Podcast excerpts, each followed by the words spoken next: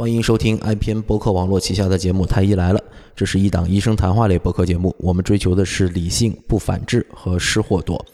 推荐大家使用泛用型博客客户端订阅收听，因为这是最快听到《太医来了》的唯一方式。如果不知道该使用什么客户端的话，您可以访问我们的网站太医来了 .com，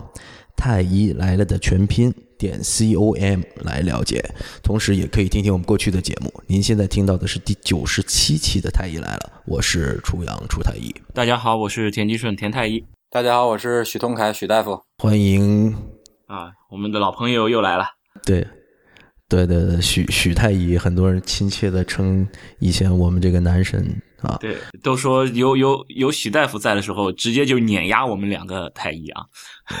那绝对是，无论是颜值还是这个呃东北味儿的这个普通话，绝对是碾压的。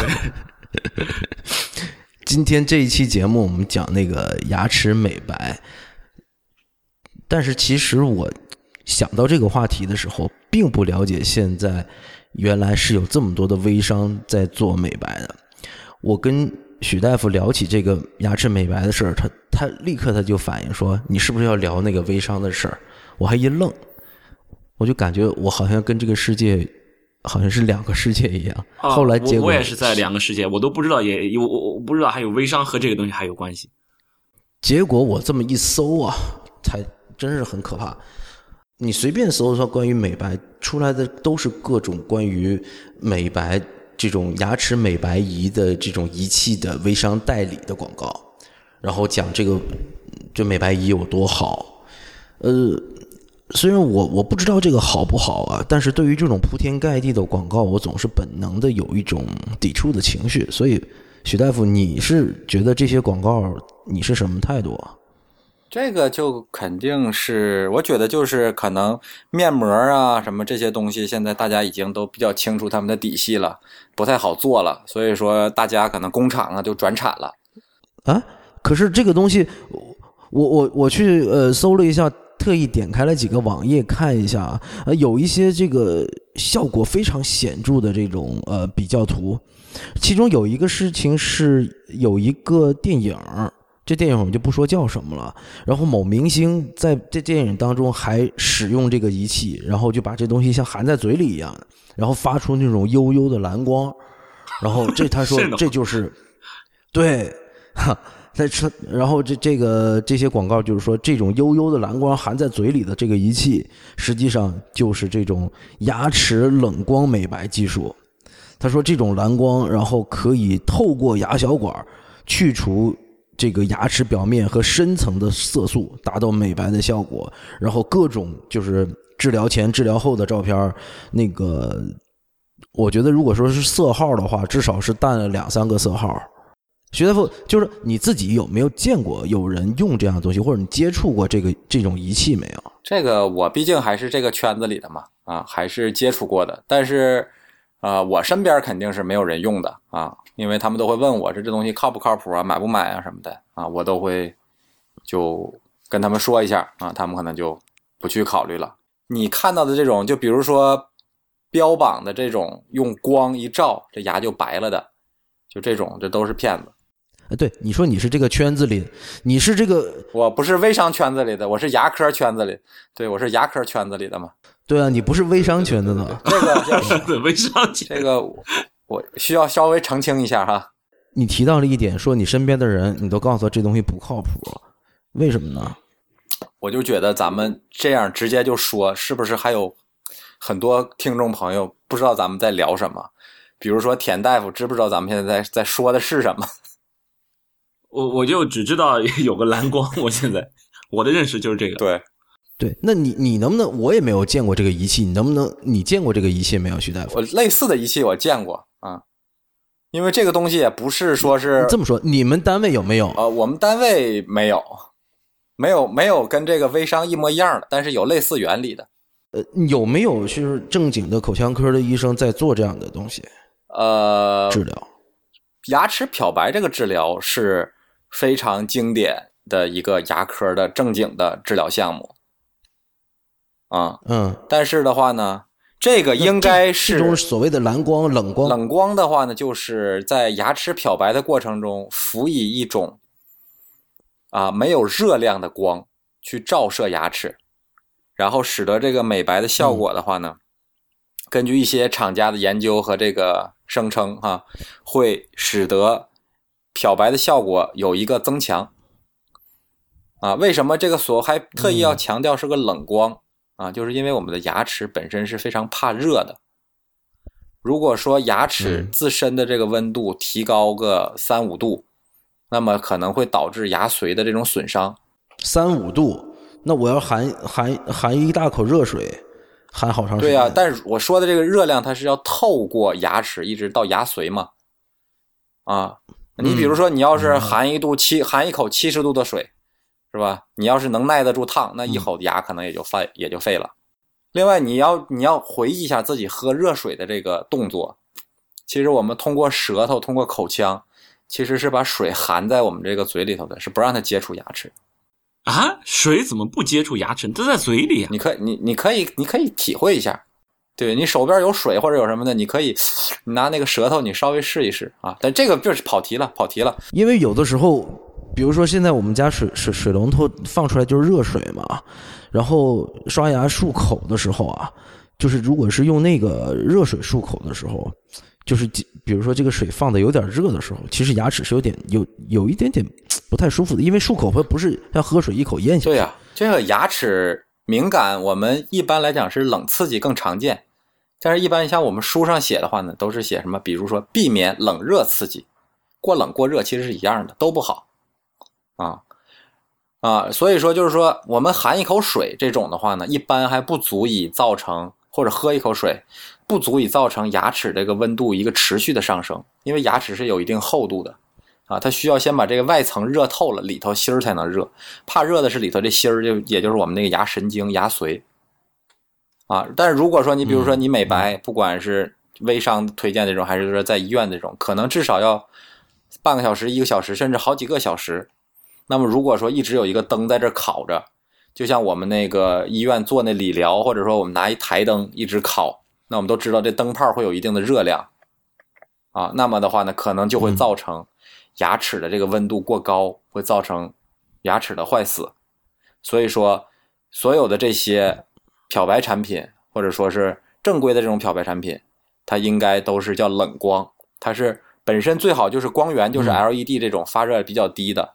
功率的话呢，也应该经过一定的调教，而且它要有一个那种我们讲其实就是一个滤镜。把那种产热的那种红外啊、紫外的这种波长要滤掉，过滤掉，嗯。过滤掉以后，然后剩下的基本上是这种蓝紫色的光谱，这种光谱范围内它基本上是不怎么产热的，所以说就是说这东西你长时间照在一个地方的表面，不会造成这地方的温度升高，所以说这个就就是所谓的冷光，但是这个冷光并不能单独的使牙齿变白。也就是像你刚才念到的那段广告文案，什么冷光照射到什么牙本质小管内，就使这牙就白了，这都是放屁。不是，我我就想知道怎么能够让牙齿变白，这个起码就是正确的这种靠谱的这种方法是怎么样的？这个得先讲一讲。牙齿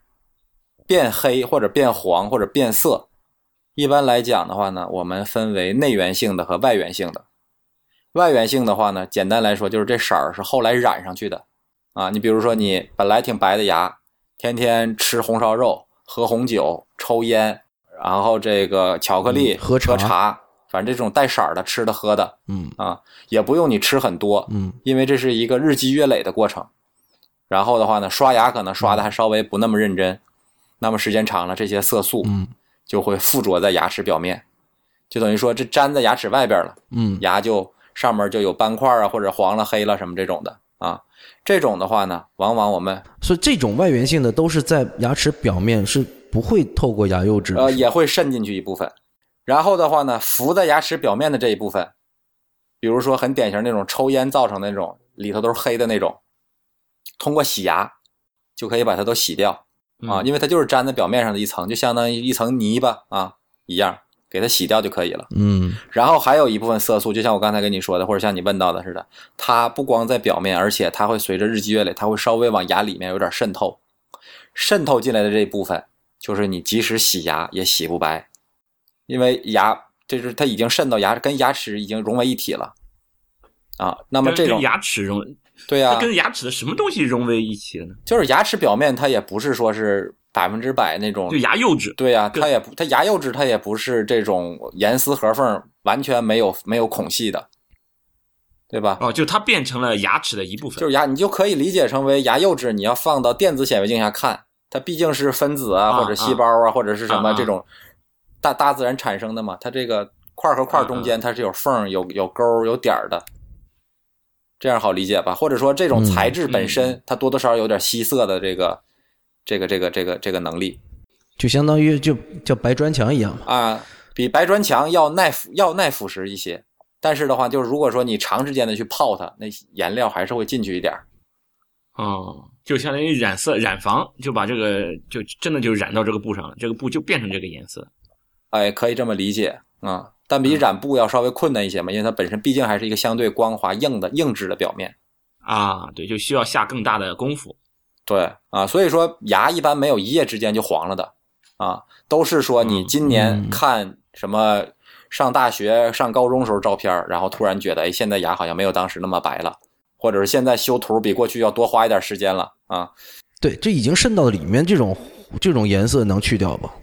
这种的话呢，就要借助叫牙齿漂白。这个漂白怎么怎么漂？那我是要日积月累，要过了很长时间才就把它染成这样，就它已经融到牙里面了，它变成牙的一部分了。那我也只能是日积月累的才能把它再变成白的呀。呃，不用，因为它的那个日积月累的浓度相对是低的，我们可以用一个相对比较高的浓度，快速的完成这一过程。那那这个它有害吗？就你你一下弄这么高的浓度，会不会造成其他的问题呢？就如果说我们把它控制在一个啊、经过研究的一个合理的范围内，就是既安全又有效的，就是兼顾了效率和安全，就跟我们吃药都是一样的，都是有剂量的嘛。嗯啊所以说，世界上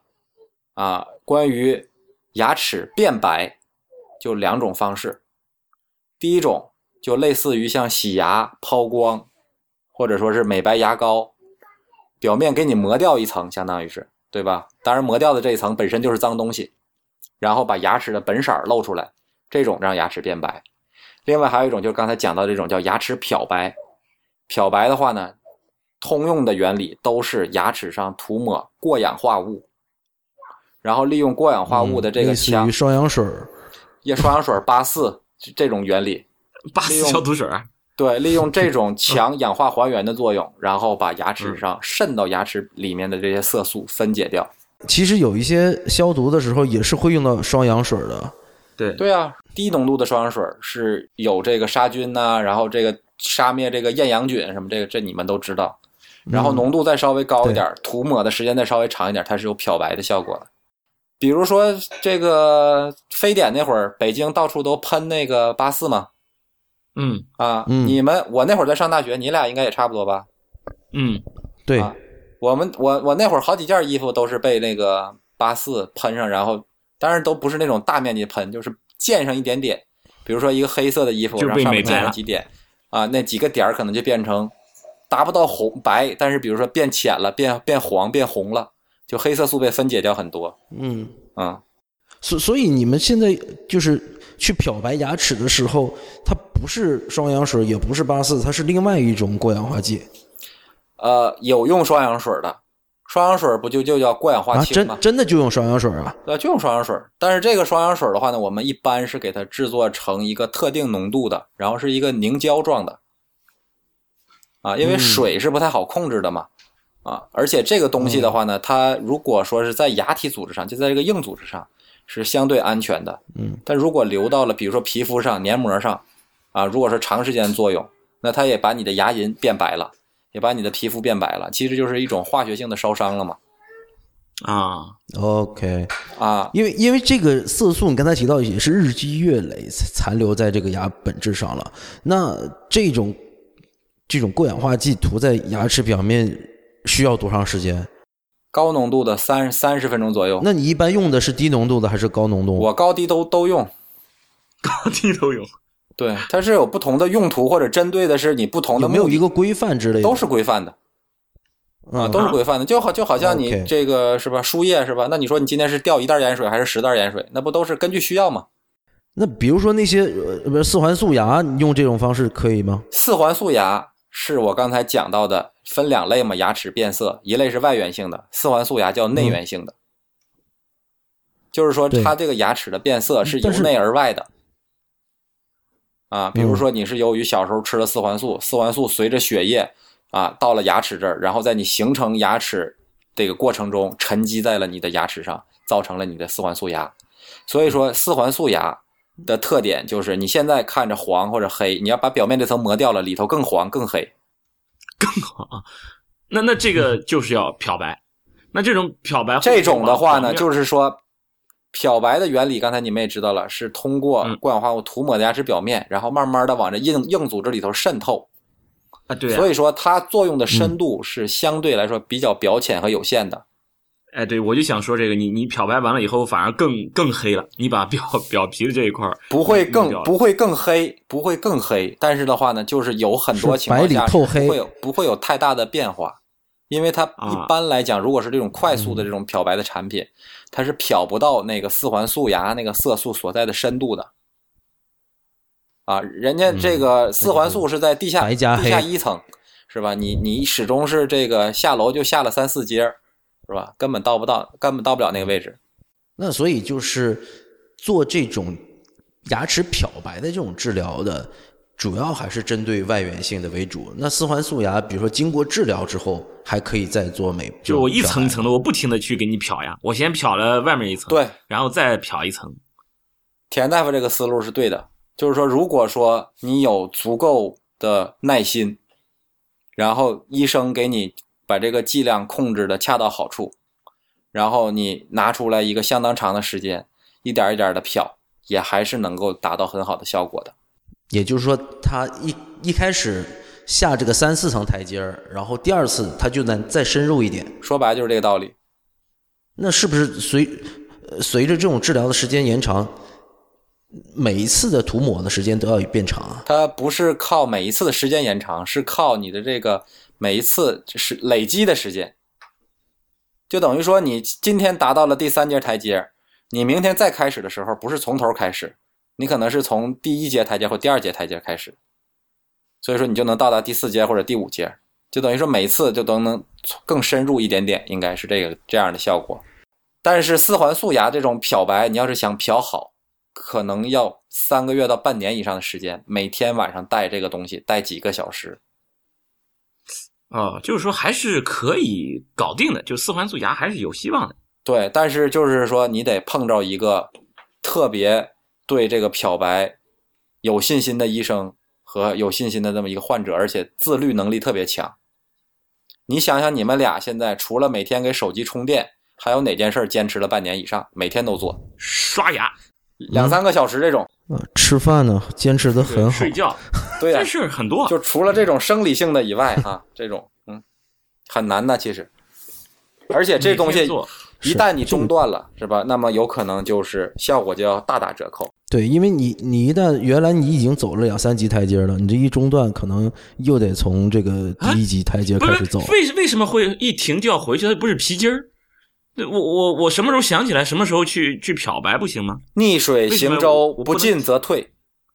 嗯，但是我已经没有再继续用那个呃四环素了呀，为什么它还会不进则退呢？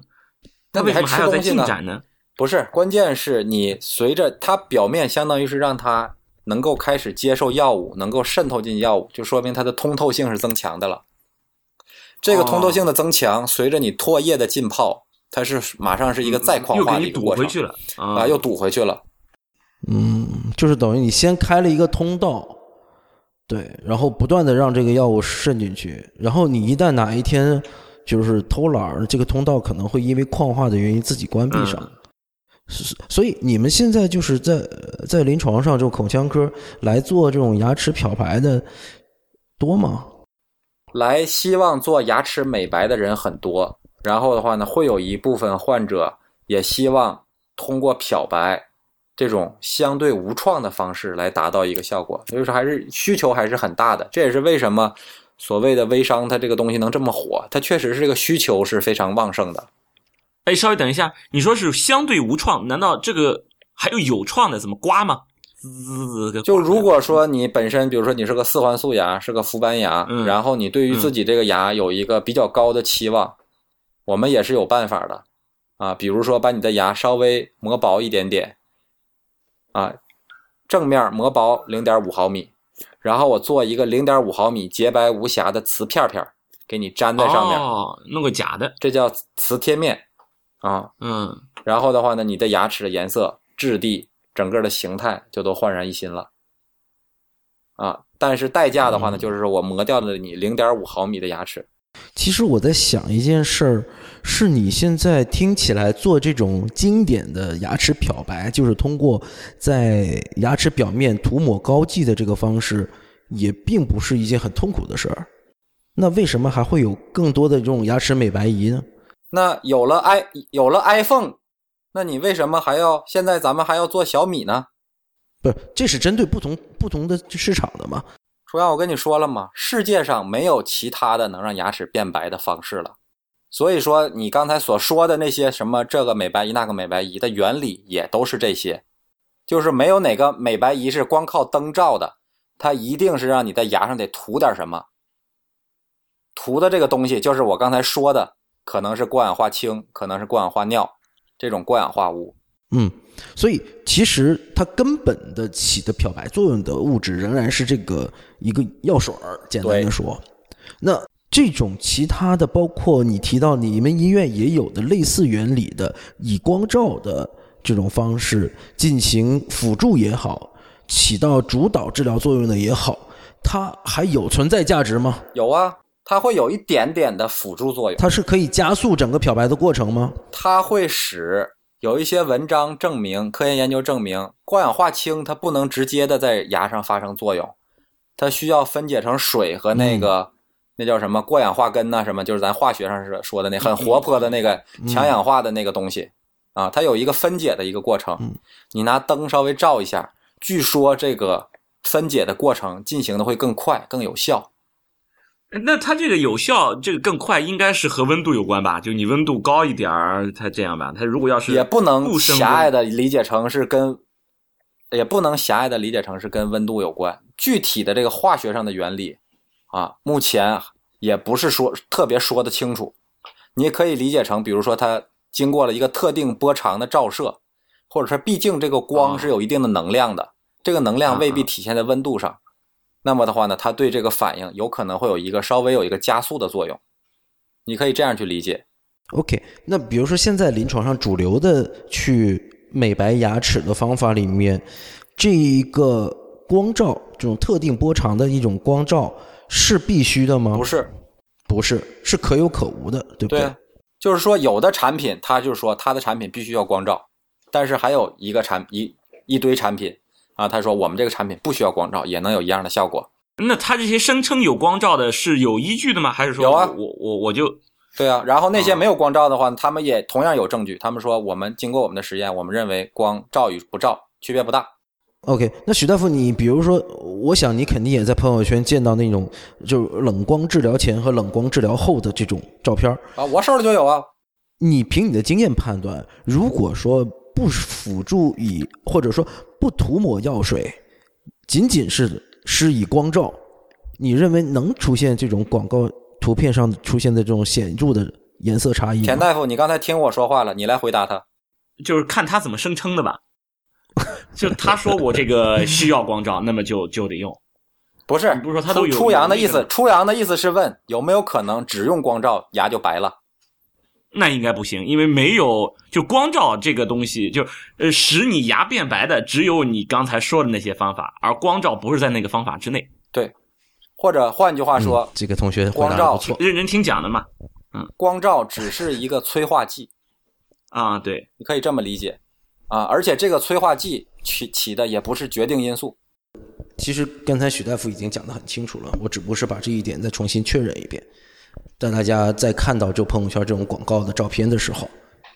不会千万不要幻想说仅仅通过这种冷光美白仪就让你的牙齿能够出现这种所谓的贝壳白。初阳，你还是现在还没有 get 到它的这个产品的点。这个产品绝大多数这种产品，它并不是以我单纯光照就能白牙为卖点的，它是说我你只要用了我这一套的产品，有光有这个美白膏，你的牙就会变白。那你觉得这样的产品能买吗？，因为我看到的几款广告里面，从来都没有提到说你还要辅好以任何的药，膏。毕竟你是今天下午才看到的。那我现在我我给你我给你提一个问题，比如说我现在给你看了一个特别高大上的一个微信的广告然后上面都是外模做的这种啊牙齿的照片儿啊中英中英双语的网站，然后跟你说我们这个灯是怎么怎么高科技，怎么怎么冷光，然后我们还给你做了几支非常精致，然后这个非常纯净的这个辅助的这种美白的剂，需要你涂抹在牙齿上，配以光照，牙齿就能白了。那你觉得这东西能买吗？而且我也告诉你了，这东西里头就是过氧化氢。我给它起另一个名字，但我告诉你这里头其实就是过氧化氢。那你觉得这东西能买吗？对，我我在节目一开头我就已经表达了我观点，我于我对于这种充满了这种商业噱头，而且是它预设这个前提就令人怀疑的所有的产品，我都持一种强烈的怀疑。好，或者说你在这个网站上看到了我的照片，说许大夫推荐，对，许大夫推荐，没有，这种是一个很典型的演绎式的这种广告的模式，就是他先预设一个大前提，就是你使用这样的东西，你就能够牙齿白，嗯，或者说这个光是可以，这种波长的光是可以令到你牙齿变白的。但是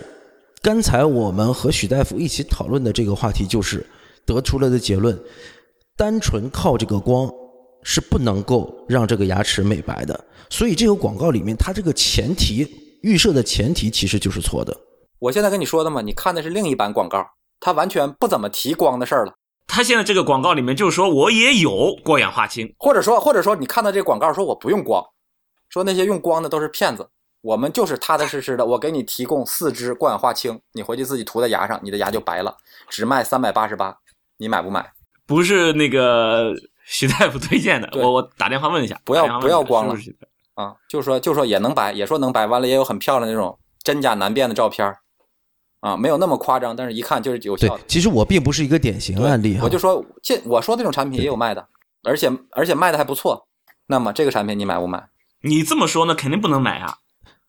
你看你说话的语，气，但是说句实话，呃，我在平时的这种涉及到就是自己身体的东西，我仍然是希望能够去找专业人士咨询，或者说是上网自己去查询文献的。那你觉得，比如说你的家人、朋友没有医学背景的，啊，平时也经常在网上买点什么的，甚至说在朋友圈也还爱买点什么的，你觉得他们会买吗？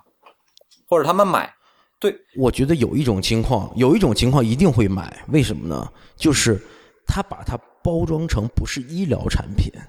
它包成包装成日化产品，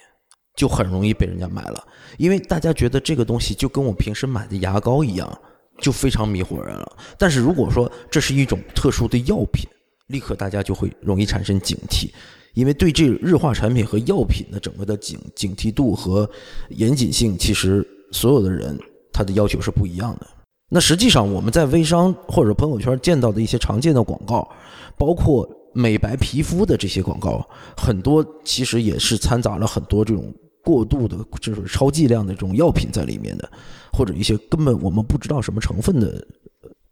呃，这种化学物物质在里面。所以这种时候，如果它再包装成是一个日化产品，那其实就非常有迷惑性。那那这怎么判断？这最关键的问题，我怎么判断？我怎么知道你是你是被包装成的，还是说你真的就是可以的？因为前面许大夫也说了呀，就你正规的这种处理，哎，就是用这种方法呀。那我怎么知道你这是正规的处理，还是说你是被包装的？其实就像刚才朱太医说的，你就算去查文献，你很可能查到的文献就是，呃，在处理上可以使用，比如说过氧化物啊这种什么强氧化剂来使它美白等等等等，你可能就搜出来就是这些东西，然后他就是说我就有这些东西，然后他还说，比方说有光照或者没光照，我我作为辅助等等等等，就是他现在这个描述就已经符合这种正规的处理的方式了呀。那你怎么知道怎么判断它是是真还是假？我觉得这很难吧。所以我就说，初阳不要盯着这个点，就是说它到底是怎么宣传的，或者说它这个有光还是没有光啊？其实就像你刚才自己提到的这点非常关键，就是说这种行为它到底算是医疗行为还是日化行为，或者说是美容行为？所有的我们医院用到的这种牙齿漂白的，不管是有光的还是没光的，它都是在咱们国家正规注册的医疗器械。OK，我明白你你想表达的意思，就确实我可能我去看到的这些广告，也确实是我跟曲大夫聊起了这个事儿之后，我才知道这个世界上有这么一个东西。因为对我我一旦发现我的朋友圈里面有人做微商，那我基本上都是第一时间屏蔽的，所以对我的朋友圈是非常干净。呃，对，所以确实是看不到这种东西哈，所以。按照许大夫的说法，我只是看到了其中的一个版本的广告而已。对，其实还有更多其他各种变种的版本的广告，但他们的统一特点都并不是说主打蓝光或者怎样，它就是把它包装成一个普通的日化产品，进行就像你平时贴的面膜一样，来把一个医疗的器械包装成一个日化的产品来进行销售，对，对吧？这个就是这个产品最大的危害，或者说我们最它是不能够购买的一个啊，可以说是核心的原因。因为之所以国家也好，世界上也好公认的这应该是一种医疗器械，是因为它必须在专业人士的指导下进行应用，对你才是相对安全的。所以说，我们才把它划为医疗器械。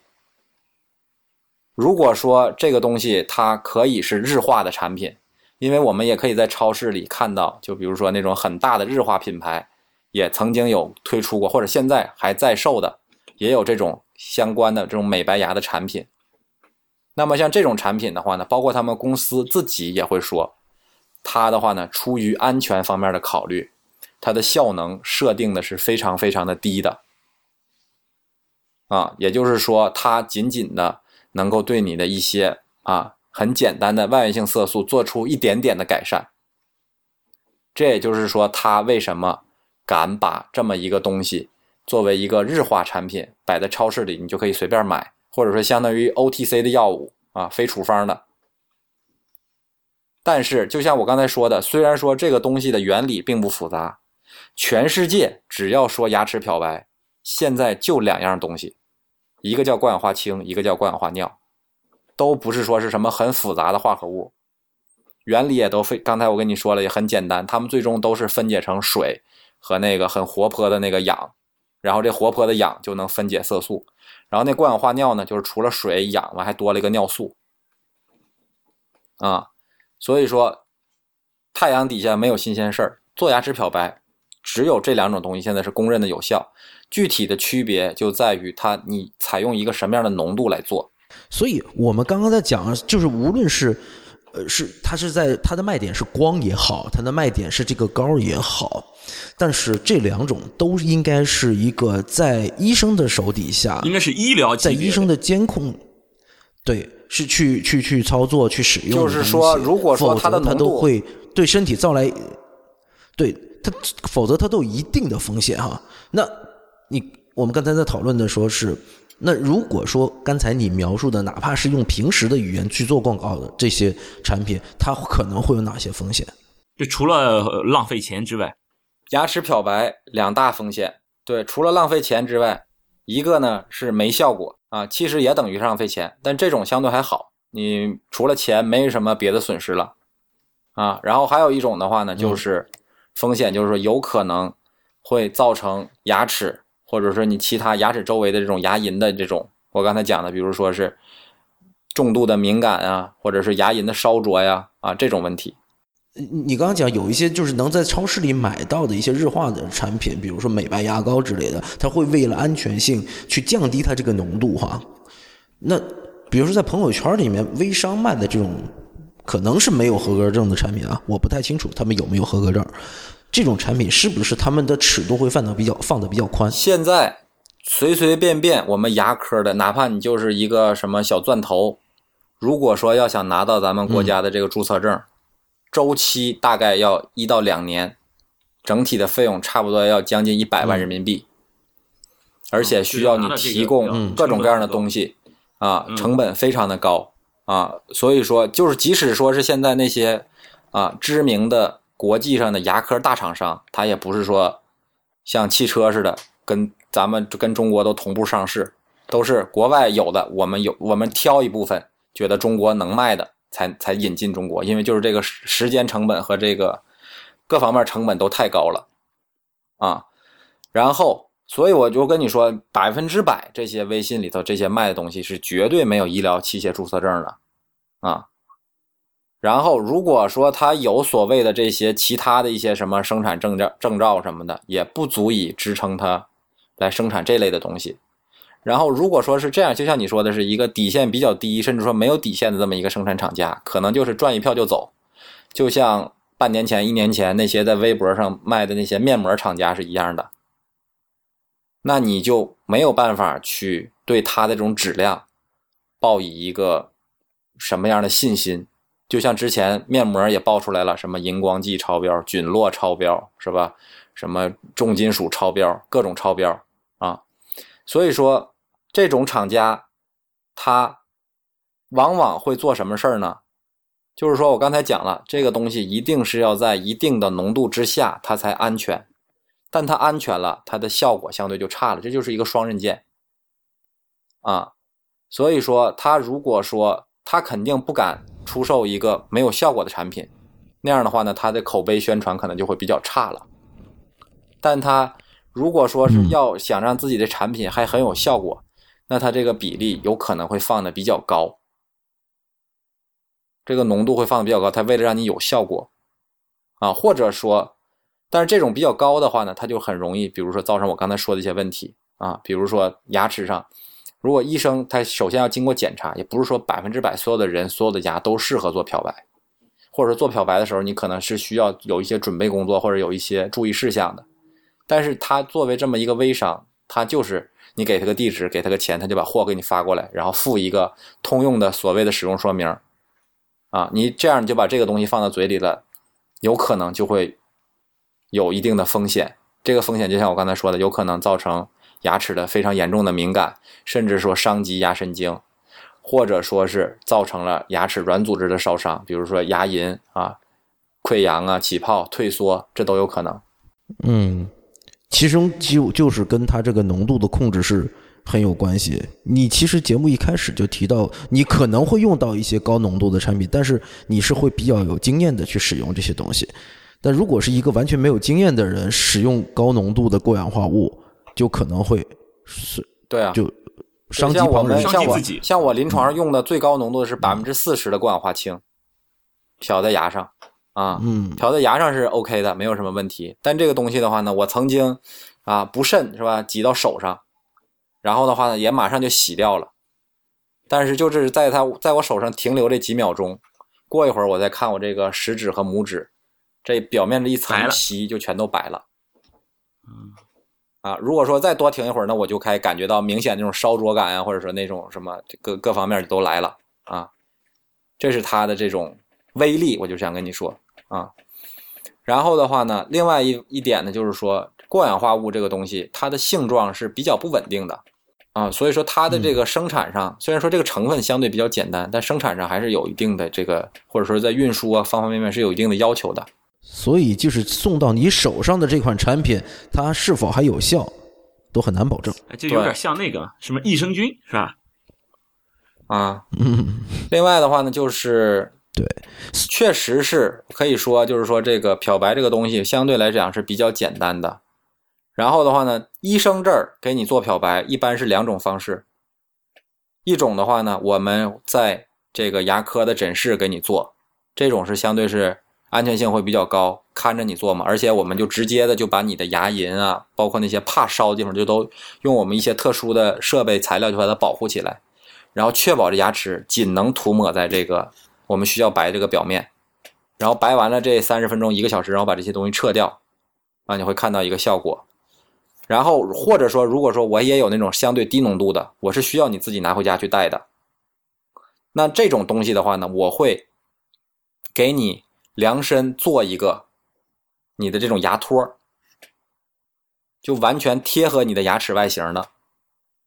这样的话呢，我能够确保你把这个药挤在这个托里以后带在嘴里，这个药仅也是相对局限的，然后保持一定浓度的作用在你这个牙齿上。然后我还会检查你的牙齿的情况，比如说你的牙齿有一些，比如说隐裂，有些裂纹的地方，或者有一些牙龈退缩的地方，或者有一些牙本质暴露的地方，这些地方由于表面没有那层牙釉质，它是不能够直接去接触这种美白药物的。美白药物在牙本质上会有一个快速的渗透，那么可能就会到达，就会造成你的牙齿非常的敏感，甚至说造成你牙髓的这种炎症。嗯啊，如果说你有这些方面的问题，那么牙医需要给你先做一些处理，比如说先补补牙，或者说在这个给你这个牙托上做一些修整，让这个药物能够离那个地方稍微远一点，有一些办法。所以说，即使是做这种相对低浓度的这种牙齿漂白，用的是相对比较安全的药物，它也应该是一个个性化的。而嗯这种厂家这种，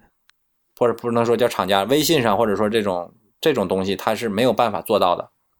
它只是有一个可能嗯平均值的这么一个模具也好，或者一个什么其他一种什么条带啊，或者让你直接就是自己往上涂啊什么这种，而且它也不会说是给你说的很细致，因为他也怕把你吓跑了。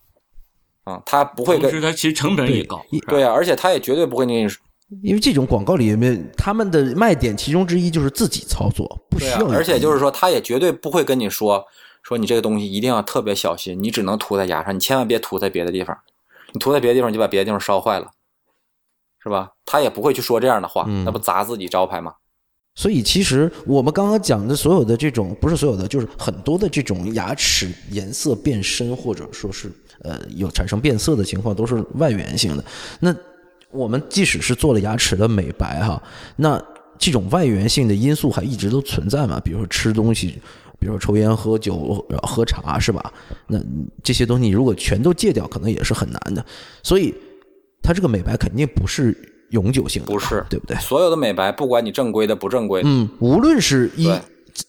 对不无无论是正规不正规，应该都不是永久性的，一般能够保持多长一时间？一般来讲比较理想的效果，保持两三年没有什么太大问题。所以说你也不要对它有一个特别高的期望，就是说我一劳永逸，我做一回，我这辈子我也就不再做了。其实你可以理解成，如果说是在牙医的这种监督下来做的话呢，哈呢，你把它理解成为就是烫头、焗油、染发、做指甲，跟这个等同，但是持续时间可能相对再更长一点，是吧？你烫个头啊，管半年；粘个睫毛管俩礼拜，是吧？做个指甲管一个多星期，啊，我们做个牙能管两年，嗯，嗯类似的概念吧。这性价比，哎，说到性价比，就要提到价钱。这个广告里面有一个对比的表格，在医院里面，医院的美白价格它写的是约一千五百元，它这一套美白仪只要三百九十八元。那你这一个，你们平时医院里面做这种医美白是不是要一千？我们医院是一千一，OK，嗯，你们就是包含了所有的操作和药品。对，对，所以说初阳就这个事儿是这样的，就是说我承认，肯定会有一些美白产品，通过它的设计，通过他对国外这个产品或者说这种成熟的这种产品的模仿，啊，包括他对自己品控的这个控制，啊，它是既安全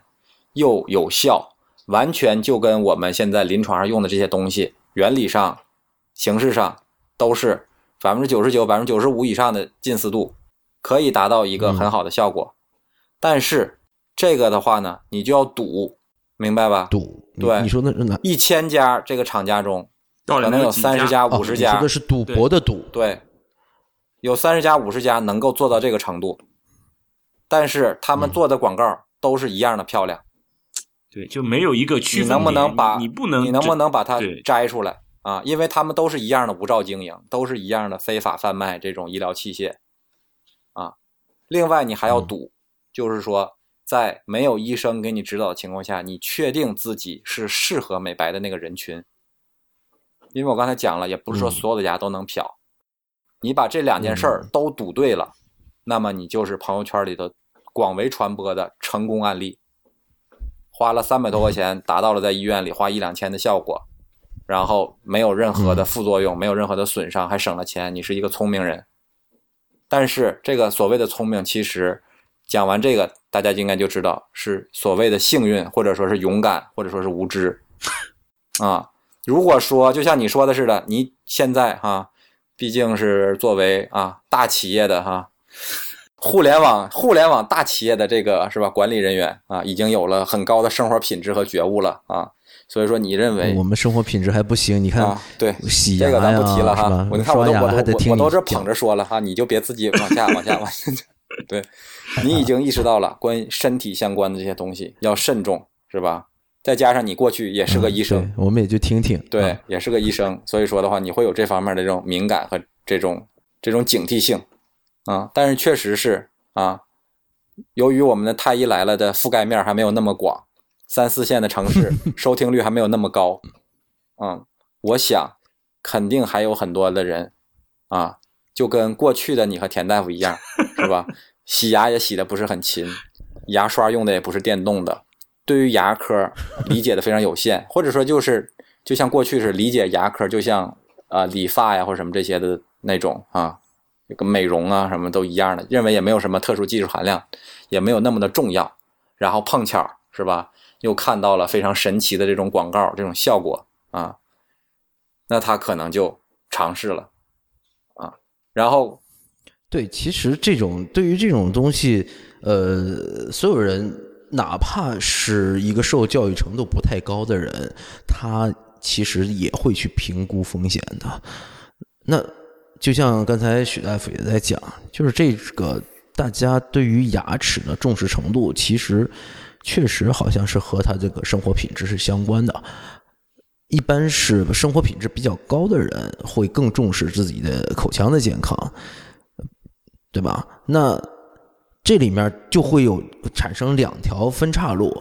一条分岔路他他特别重视自己的口腔健康，所以呢，他特别重视专业人士的意见；还有一种，他特别重视自己的口腔健康，但是他又特别贪便宜，然后特别容易被朋友圈的这种这种微商的广告蛊惑，因为这个确实看起来太诱人了，因为他要付出的成本又特别的少，然后牙齿嘛似乎也并没有受到多大的伤害，所以这种哪怕去到不仅说是要不是说非要去到三四线城市，即使是在一二线城市，很多受教育的人也仍然会去买这种微商里的东西，我见到也不少，其实。对呀、就是嘛，广告的力量是非常强大的，然后再加上现在可能网红的力量就更加强大了啊。但是就是其实都是商业嘛，都是套路啊。但是确实是像你说的，能明白这一点的人，现在是吧，哪儿都不多，或者说是哪儿都不缺缺乏这样意识的人啊。所以说他们也就是赌的就是这种傻子哪儿都不缺，反正对现在他们嗯他们做的也就是骗子哪儿也不缺，他们做的就是这种这种啊捞一票就走这个思路嘛，是吧？通过这种嗯，网络这种渠道快速的传播，然后的话呢，比那种传统的门店会快更快速的出货，然后有更高的利润啊。由于它各方面它都减压缩了成本，是吧？就像我想就会像面膜一样，等哪一天可能非得等什么某某什么电视节目啊，然后又说说怎么怎么样了啊，可能广大人民群众才相信哦，那个原来真的是骗子啊，或者说有多少收集到了多少受害者是吧，在一起声讨啊，然后大家才知道啊，果然跟面膜是一回事，不能用。完了，可能下一次又出现一个别的，嗯，对，总会有这种盲点的地方，对吧？让他们去对去去去捞一笔，对。对，对，为什么我刚刚说我把这些做微商的这些人都从我朋友圈屏蔽了呢？其实，呃，呃，呃，冒犯也无所谓了。我就是觉得这些人其实他们的独立思考的能力和和辨别的能力是非常差的。那道不同不足为谋，是吧？那干脆大家就不要走在一起了。其实，在朋友圈儿来做这些东西的话呢，咱们说的再直接一点呢，不是蠢就是坏，或我者说我非常兼而有之同意这个。说法，因嗯。因为这种微商之所以它能够形成这么好的一个广告效应，你绝对不仅仅是它广告做得好，其实是有真人在背书。对啊、在朋友圈里面每个人他其实是线下已经建立了个朋友关系，嗯，那如果说这是一个陌生人向我推荐的东西，我我似乎并不那么容易买单。但是我朋友圈里面的一个我的好朋友，他自己表示说，我用了真管用。对啊，因为就是我刚才把这个道理已经给你讲清楚了，就是说他可能很低的价钱就可以，你要如果想加盟的话，可以给你来一套，你先试试，一二百块钱、二三百块钱，你自己试了啊。他可能之前也会跟你说的很谨慎，他说你可能做了效果还可以，也可能怎么怎么样啊。你做的好了。留下了照片然后你就开始卖，然后就像你说的似的，有一个背书的这个效果。然后你觉得不好，对，那么哇，那那他顶多他就不卖了，你也看不到他的什么声音。换一款产品再卖，或者换一款别的产品，他再去接触，再去了解啊，他也没有把它当回什么事儿。所以说，在这种大浪淘沙的这种机制之下，是吧？我们就真的从这个茫茫人海中选择出来了这么一些，哎，他自己真的做完以后，他觉得还蛮有效果啊。但是我就说嘛，那个。下一个人未必是这个效果，或者说你那个未必就是你。对，很多幸存者都在朋友圈里面积极的在卖，可能会危到危害到他健康的这些毒品。对，就幸存者偏差就是通过这个幸存者偏差，一定是要有大样本在嘛，对吧？对啊，网络已经提供了这个嘛。对。对，但问题是，大家永远都看到的仅仅是那个幸存者，是吧？这时候其实是需要一些使用了这一些由于微商在朋友圈售售卖的这些不合格产品，呃，损害到自己利益的人，勇敢的站出来，来指出这些商品中的一些问题，或至少要提醒大家，这些东西曾经会伤害到一批人，因为它卖的很便宜，所以说。愿意去付出这个时间成本的人就很少，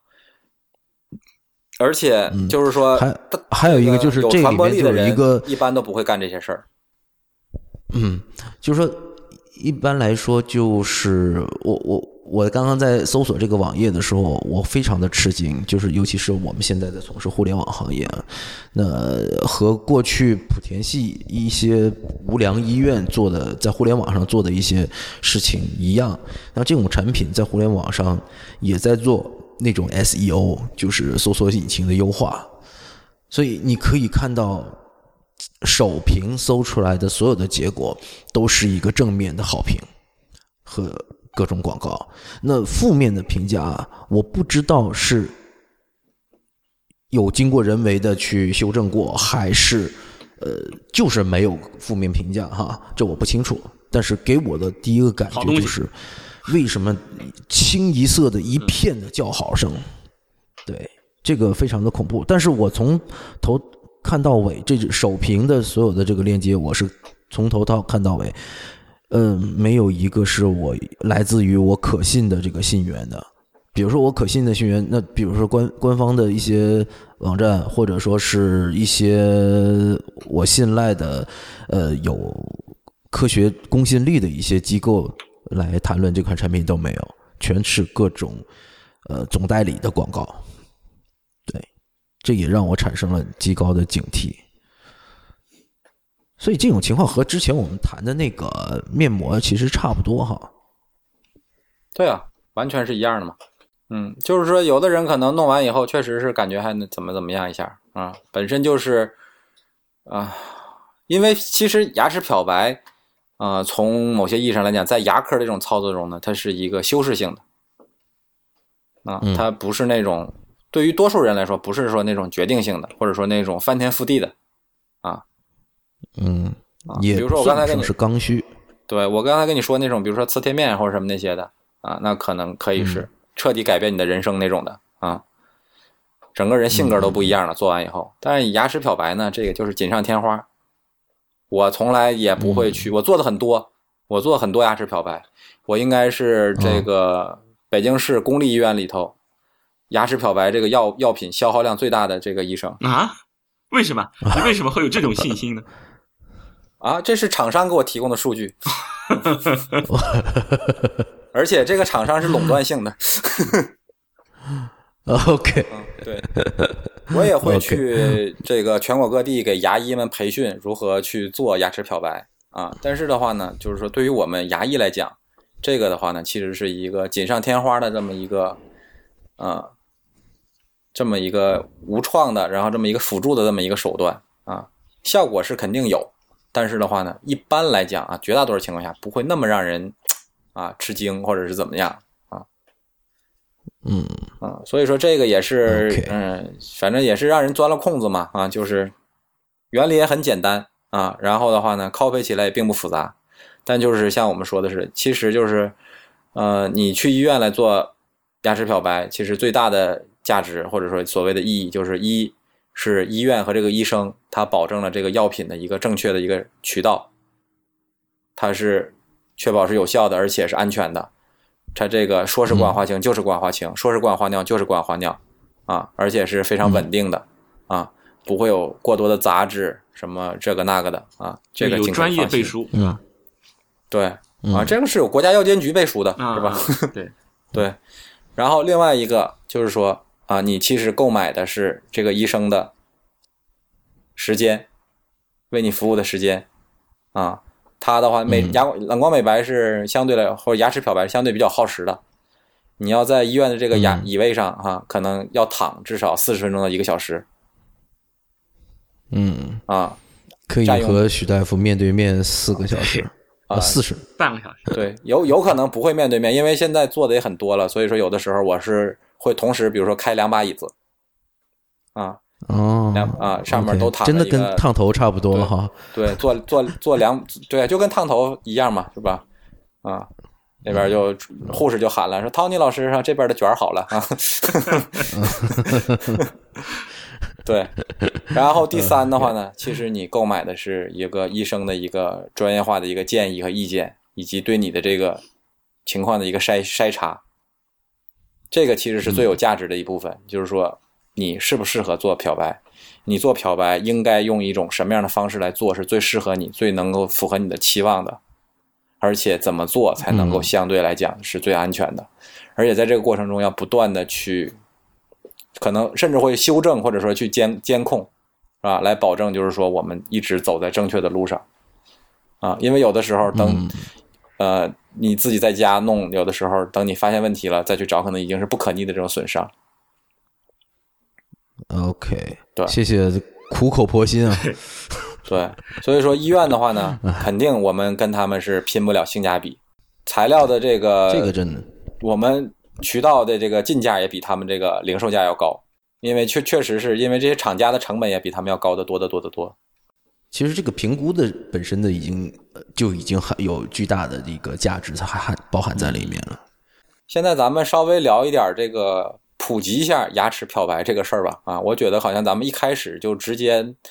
干到了一个问题的一个终点，然后再会有点倒叙的这个意思啊。对，先把最可能关键的还有有一些听众可能对于牙 嗯，对于牙齿漂白可能还并不是特别了解，或者说是啊，听了咱们这个节目，现在感觉有点方啊。嗯，就像比如说像初阳提到了，比如说我们可以看到很多牙齿漂白的广告啊，他会跟你宣称啊，我能够给你的牙齿提高多少多少个色号。嗯。啊，比如说五到八个，还是三到五个，或者几个色号，然后的话呢，让你一看这个数啊，就觉得哎呀，我能获得一个巨大的一个提升。首先，这种说法在我们的业内，啊啊，曾经有人是这样说过的，但现在基本上提的人是越来越少了，因为大家已经意识到了这是一种很不科学、没有什么意义的一种说法，啊，因为他所用的这个所谓的色号，那就比如说你们在做做漂白的时候，对于能提高几个色号这个事情，可以说是有信心还是没信心的吗？会有患者问我这样的问题，我就会这样回答他，我说你在我这儿做牙齿漂白，结合我个人无数的临床经验以及阅读文献的结果，我只能告诉你，你这个牙做完以后会有定性的改变，但是定量的预测我做不了。换句话说，你这个牙做完了以后肯定能白，能比你现在白，但具体能白多少不知道，谁也不知道。嗯，你过去的临床经验和你阅读文献得出的一个结论是，其实对于白几个色号这个事情是很难由医生来掌控的，是吗？就是说，跟我们所有的统计数据是一样的，啊，它在宏观的这个大人群中，我们是有一个所谓的这种数据或者平均值在的，但是具体到你每一个个人个体上，我是没有办法预测你在这个平均值的哪个范围内的，就就像那个叫什么，就是我们知道，比如说癌症的什么死亡的中位数啊，我知道是多少。但你说得了这个癌，你说医生，我是不是我还能活到哪一天？我不是阎王爷，所以说我就不能知道你是到底是到五年生存率百分之九十九，对你也可能明天就死了。对对，就这个你你你说不了，你你跟那个暗战似的。哎，刘德华说，医生说我只有三个月能活，其实不是这样，掐着秒表看，根据这这这天数着天数，不是这么回事儿是吧？对嗯就是这个意思，就是说我能够告诉你肯定能白，但是具体能白多少不知道。你要是说对于白这个事儿特别有追求的话，咱们就可以多做几次，做一次能比一次白，越做越白嗯啊。但是的话呢反正就是一般来做都做几次一般两次起，或者叫两个疗程起啊？一般一次的话呢百分之百分之二十的人叫首次显效率会比较差，就是说嗯做十个人可能就有两个，光做一次的话，他会觉得没有什么效果。但如果说连续再做一次，就像我刚才跟你说的，它会有个累加的效果。第一次已经把这通道稍微打开一点了，然后我们再加一次，这样的话呢，都都会有效果。嗯。所以说，再回到色号这个问题上，色号一般来讲，他们是用一个上面有十六个牙齿颜色的这么一个板板儿啊，我们牙科用的一个叫比色板，然后来给你比，然后比如说一开始给你比，你是一个比较黄、比较靠右的那么一个位置啊，那给你抽出来一个，你觉得跟你自己牙齿牙牙齿颜色差不多，然后给你等给你做完了以后的话呢，然后再给你比，然后的话呢，这时候呢，从左边比较靠白的这里头又抽出来一个，说，哎，你现在是这样了。然后数一下，一二三四五六七八，他俩现在隔了八个号，那么现在我给你提升了八个，是这么来的。这个所谓的色号，嗯，这你你俩听懂了吧？嗯，他借用的是这么一种工具，对差不多就跟也跟啊烫头一样，你想要哪个发型，对吧？我弄十六个，那个就本来你是这个发型的，我烫完以后，你可能就到这个。对，呃对我没有有有从最小的卷儿到最大的卷儿有十六个卷儿嗯啊啊，但是的话呢，为什么说这种方法不可行，或者说是这种方法没有意义？是因为我们的这个比色板当年设计来并不是为了漂白而设计的，所以说它的每一个色号之间的这种差异是不均等的，所以说有的时候你即使颜色只改变了一点点，我在这上面数可能能数出七八个色号的变化，嗯，但如果说还有的时候你的颜色其实变化很大，但其实这两个色板是相邻的，啊，因为它本身这个色板的每一每一节和每一节之间的跨度都不一样，有的跨度很大，有的跨度很小。啊，所以说一般来讲啊，跟你说说我能让给你提高几个几个色号的，这就不像说是卖油漆的那种色号，对也不你像卖油漆那种平时说蒙塞尔系统取的 PS 的里面的色号。对，所以说如果说一个牙医跟你说说你来我这儿做美白吧，即使他是个牙医啊，他跟你说你来我这儿做美白，嗯我保证你能提高三五个色号，转身就走。嗯啊就不用犹豫 啊，因为说明这个牙医对于漂白和对于色彩一无所知。对，要要就是你前面说的，跟跟微商也是一样的嘛，要么就是坏，要么就是纯了，是吧？专业上的纯，或者专业上的坏。对吧，嗯，那除了这个，刚才那些患这些客客户，或者说这些客人，或者说叫患者来向你咨询色号以外，还会咨询什么问题？该怎么做？漂白的话，像我刚才也跟你们讲了，医生这种漂白的话，一般分两种，一般我们讲叫诊室内漂白，一种叫家庭漂白。诊室那位小白就是说，你在我这儿做四十分钟到一个小时，你来的时候是这个颜色，从我这门出去的时候就另一个颜色了，非常的快。嗯啊，然后还有一种的话，就是我刚我刚才我跟你说的，你来第一次，我要给你咬一个这个上下牙的这个牙膜，然后我要给你量身定做一个上下牙的那种牙托，然后给你再配上相对低浓度的药，然后让你每天晚上自己回家带。有的是短的是戴每天戴一两个小时，长的就是戴一整晚，晚上睡觉的时候戴上，早上再摘，八到十个小时，然后连续至少是戴一周到两周，算一个疗程。哦，那这么听起来的话，其实这个成本还挺高的。对，就是有两种截然不同的治疗方式，啊，所以说就是会有人会问，说是那哪种可能更适合我，或者是我这种情况更适合什么啊？所以听起来，这确实是比微商他们所炫耀和宣传的这种成本高得多，麻烦，付出的时间成本要高得多。对啊，然后的话呢，就是说一般来讲，如果说你比较着急，自控能力又比较差，然后对于这个颜色的效果的话呢，又没有太高的追求。一般来讲，比如说你做这种诊室的高浓度的漂白，短时间的这种效果会比较好，或者比较符合你的这个内心的需求。那那他回家之后还需要那种低低浓度的药水去去压做牙托吗？能配合会更好，但是那个你要是还想再配合一个那个，那就是第二份钱了。OK，啊，你们医生真是生财有道啊！好像好像说的你不是医生一样。OK，啊，所以就主要就是漂白的话，就是两种方式，一种就是就是在诊室内漂白配合家庭漂白，另外一种就是单纯的呃诊室高浓度的漂白就完了。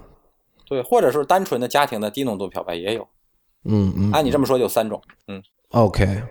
嗯，高那其实高配不配配合什么冷光，呃，就是看医生的习惯了。对，看医生习惯了，没有没有这个没有绝对的对错啊。我那两种都有，有带光的，有不带光的都有。就是看药水了吗？还是怎么样？对，药水不一样，不同厂家出的。也就是说，根据你过去的临床经验以及阅读你文献的结果啊，你觉得这个呃有的时候用一下那个带光的也无所谓，也也可能会有帮助。对，啊，其实我就是说，咱们这一次的节目可能剪起来，大家听起来会有一点点的小混乱啊。然后看看大家的反馈吧？对，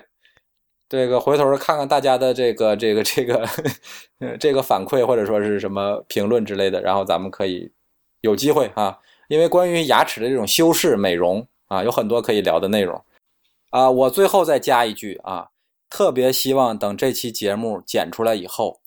它推送到微博上以后，希望广大听众在这个微博下好好回复一些带截图的评论给初太医开开眼，然后呢，也让他稍微融入一下现在这个 real world 这个世界到底是怎么样的，然后也渴望听到大家对于牙齿这方面还有什么感兴趣的话题，帮着初太医再出出主意。OK，那行，呃，非常感谢许大夫来给我们讲讲美白的这个事儿啊。那其实关于这个在朋友圈里面卖的这种牙齿美白的产品，希望大家能够有一个独立的判断啊。